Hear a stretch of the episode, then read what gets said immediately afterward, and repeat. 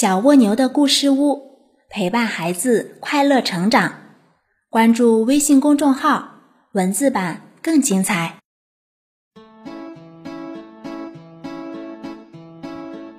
小朋友们好，欢迎来到小蜗牛的故事屋，我是橙子姐姐。让我们继续孙悟空的原子世界之旅吧。孙悟空飞到哪里去了呢？原来他到机器制造厂去看稀奇去了。那里在用放射性元素和计数器检查原子能火车的车轮，看车轮内部有没有裂痕、元素的射线。透过车轮，如果遇见裂缝，就可以在计数器上看出来。这个厂一向是很少出废品的。可是现在孙悟空在那里晃来晃去，计数器也跟着晃来晃去。工程师哪里知道来了个孙悟空，只以为是车轮不合格了，没办法，只好送去回炉。就这样白白浪费了几十个车轮。孙悟空根本不知道他闹了那么多的祸事，印花不好看。他又嗡嗡地飞到印染厂去，印染厂也有放射性元素和计数器，是用来掌管花布颜色浓淡的。孙悟空一去，计数器就动起来了，结果又出了好几十批颜色浓淡不匀的次布。玻璃厂好玩，他一去又搞得玻璃厂出废品。孙悟空逛工厂可起劲儿了，造纸厂、塑料厂、橡胶厂，全都给他闹出事故来了。因为这些工厂都是少不了用放射性元素和计数器的。孙悟空手上的放射性元素总是到处去惊动计数器，把事情弄得乱七八糟。后来他飞到农场里。跟着一大群蜜蜂到处采蜜，其实他哪里是采蜜，他只是看到现在的庄稼大不同了。这里是一大片苜蓿，那里是一大片小麦，小麦长得有人那么高，而且都是分支小麦。远处还有五颜六色的棉花，田里再也看不见老牛，全是机器在工作。他飞过去一看，机器里一个人也没有。他怎么会自己干活呢？嗯，这一定是妖魔，大概就是牛魔王这妖怪变的。孙悟空想到这里，立刻现出原形，拿起金箍棒，照着拖拉机劈头打去。只听“轰”的一声，拖拉机没有被打烂。孙悟空急忙摇身一变，又变成一只蜜蜂逃走了。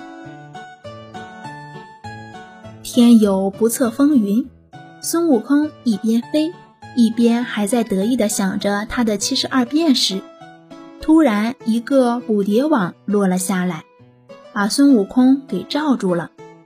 只听见一个小孩子叫道：“快来，快来！我抓住了一只红蜜蜂。”从来没见过的，好看着呢。可是等那小孩拿回去一看，什么也没有，红蜜蜂不见了。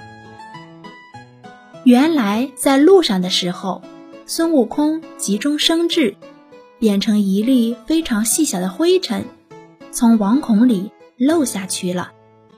一阵风把孙悟空吹进了农场的科学实验室。它落在一个玻璃缸里，那里面装着荞麦种子。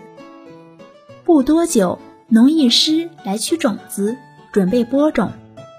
他把剩下来的溶液倒在另一桶杀虫药水里面，这一下可叫孙悟空吃苦头了。杀虫药水直往他身上钻，孙悟空疼得直叫，可是叫也没有用。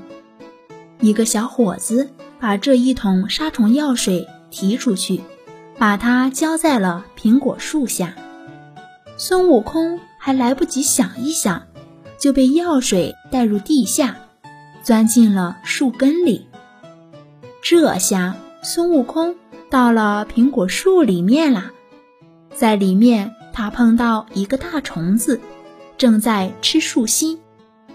孙悟空说：“好看谁厉害。”说完就和杀虫药水钻进他的身体里去了。不一会儿，害虫死了。这时候孙悟空又着急了。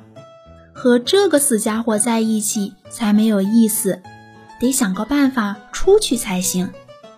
他想了好一会儿，也没想出个好办法。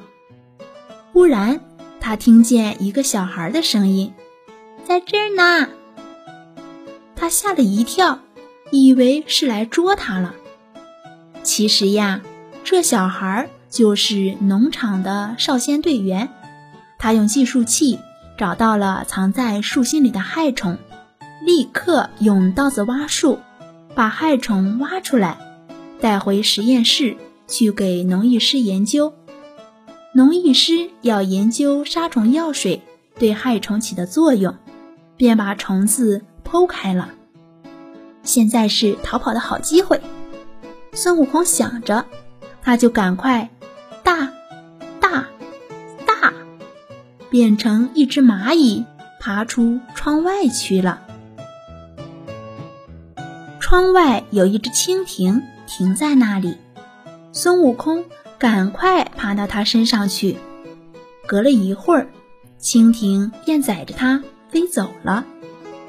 孙悟空坐在蜻蜓背上，真是高兴。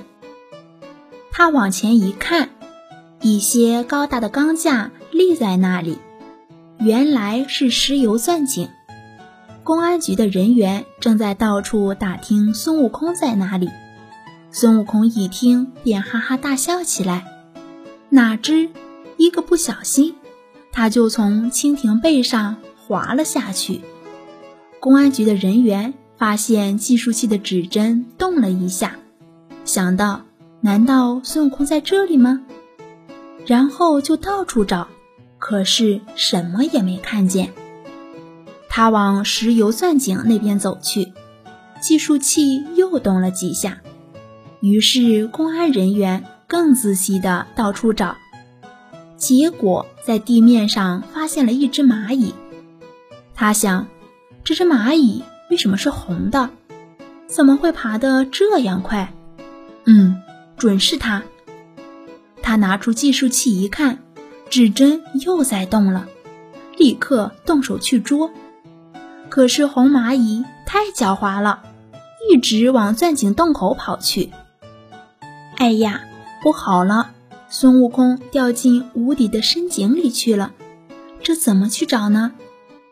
工程师把计数器放入深井，果然从记录带上发现下面有放射性元素在作怪。这当然证明孙悟空在底下。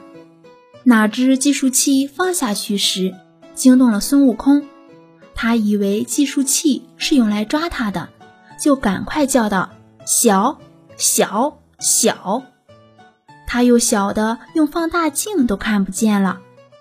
人们哪里知道，孙悟空早已钻进石油层里，到很远很远的地方去了。